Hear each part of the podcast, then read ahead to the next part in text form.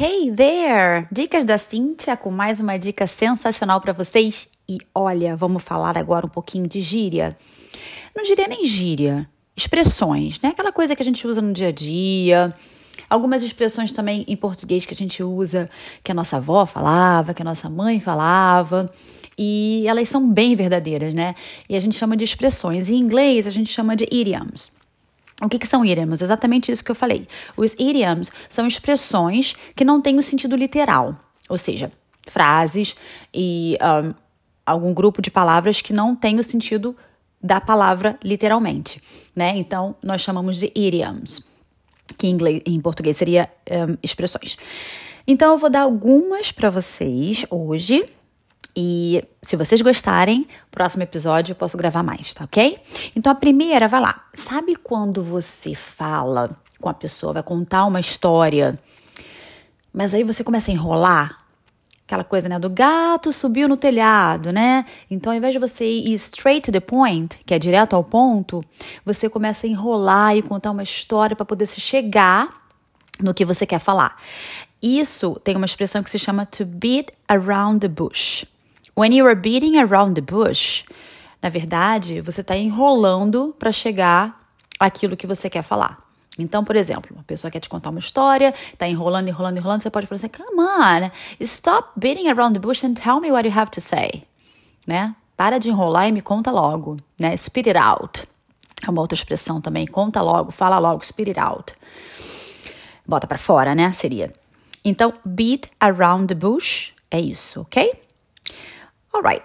É, vocês já foram em algum lugar, por exemplo, um restaurante, e esse restaurante, além de ter a comida maravilhosa, tem um serviço maravilhoso, tem tudo de bom, só tem vantagens ir nesse restaurante, ou qualquer outro lugar, ou qualquer outra coisa que você vê só vantagens, você não vê nenhum ponto negativo, você pode falar que esse restaurante, ou esse lugar, ou essa situação é best of both worlds, que seria melhor dos dois mundos. A gente não tem essa expressão em português, mas seria exatamente isso.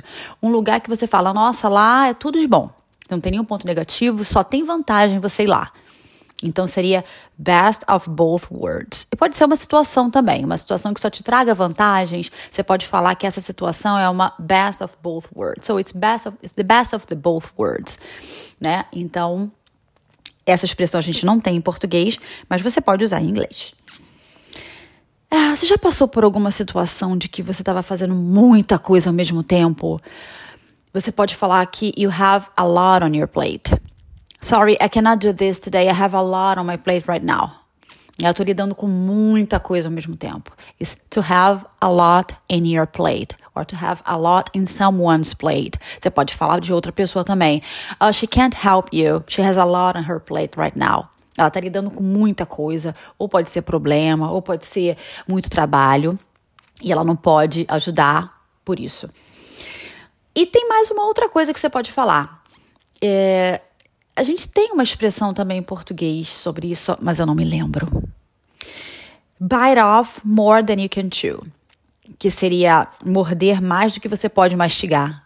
Já diz tudo, né? Quer dizer, você começa a fazer milhões de tarefas ao mesmo tempo e você não está dando conta. Porque, na verdade, você está biting off more than you can chew. Vamos supor que, por exemplo, eu sou professora, eu sou tradutora, eu sou notary public, um, eu sou professora de português também para estrangeiros. E vamos supor que eu esteja fazendo todas as atividades juntas ao mesmo tempo, que não é muito mentira, né? Na verdade, eu faço um pouquinho de cada. E eu posso falar isso, guys. Uh, I need to stop a little bit because I'm biting more than I can chew, or I'm biting off more than I can chew. Né? Eu estou fazendo mais do que eu consigo é, carregar. Uma outra expressão que eu amo também é blessing in disguise. Eu acredito muito nisso.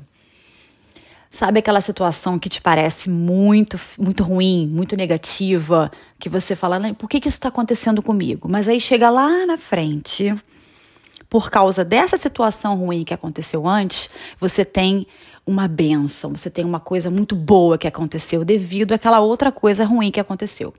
Isso é uma blessing in disguise. Se você for traduzir literalmente, significa uma benção disfarçada. que não deixa de ser. Né? Você, a princípio, você não consegue enxergar o lado positivo daquela situação. Por exemplo, você perdeu o emprego nossa, negativo, né? Perdeu emprego, não tem dinheiro. Mas depois de um mês, dois meses, não sei, um tempo, você consegue um emprego muito melhor, que de repente você não conseguiria se você não tivesse largado, se você não tivesse sido mandado embora do seu emprego antigo. Você ia ficar naquela zona de conforto, né? Então você pode falar que ter perdido o emprego foi uma blessing in disguise. Né? Porque se não tivesse acontecido aquilo, uma coisa boa na frente não ia acontecer. Então seria mais ou menos isso. Há males que vêm para o bem, né? A gente tem essa expressão em português. Uma outra coisa que eu gosto muito também, que a gente não deve fazer, é judge a book by its cover. You can't judge a book by its cover. O que, que, é isso? É julgar o livro pela capa.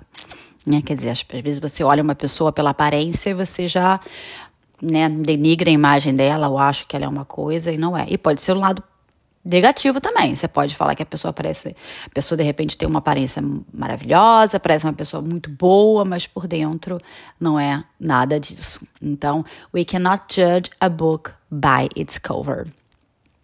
Julgar o livro pela capa.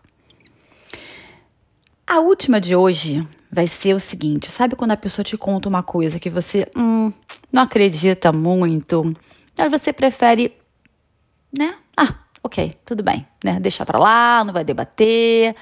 Isso é uma coisa que a gente tem que fazer muito hoje, né? Porque as pessoas estão muito intolerantes, estão muito né, negativas com tudo, com política, com, com religião. As pessoas são muito uh, não aceitando, as pessoas não estão aceitando muito o, o, lado do outro, a opinião do outro. Isso é muito ruim. Então, sabe o que você tem que fazer? Give the benefit of the doubt. Né? Então, when you give the benefit of the doubt, você fala, ah, ok. Tipo, eu acredito em você, mas na verdade, no fundo, no fundo, você não está muito seguro de que a pessoa está falando a verdade, de que a pessoa está certa, né? Mas você prefere, para não ter confusão, give the benefit of the doubt e segue tua vida, né? É dar o benefício da dúvida, né? Seria em português. Às vezes a gente tem que fazer isso. E é isso. E eu acho que vocês vão gostar, né? Então, no próximo episódio, quem sabe eu não trago mais expressões, mais idioms para vocês. Então, agora, ó, use it. Use it or lose it.